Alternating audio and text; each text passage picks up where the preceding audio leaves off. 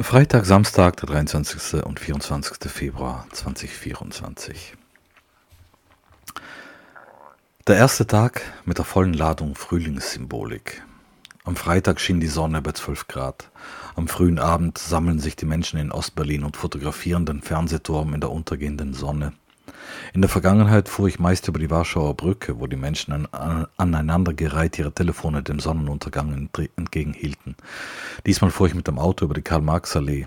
Die Menschen sammelten sich auf den Mittelstreifen, hintereinander, bis weit hinterm Frankfurter Tor. Im Rückspiegel sah ich den Fernsehturm in dramatischem Rot.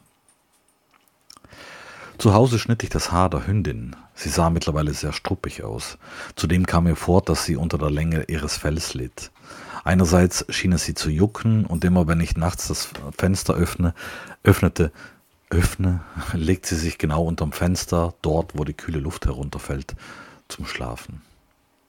Sie zu schneiden ist allerdings ein mühseliges Unterfangen. Für sie ist es ein Spiel und Kampf gleichzeitig.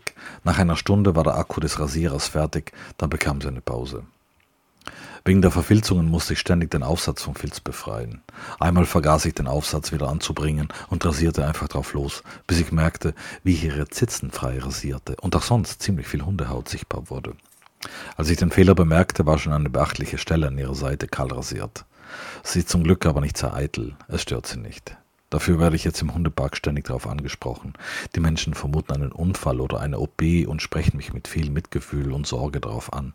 Ich kann dem nur trocken entgegnen und auf, mein fehlendes, und auf meine fehlenden Rasierskills verweisen. Ich trage ja nicht umsonst Bart. Eine Zecke atmet übrigens nur sechs bis acht Mal pro Tag, habe ich heute gelesen. Das finde ich wichtig zu wissen.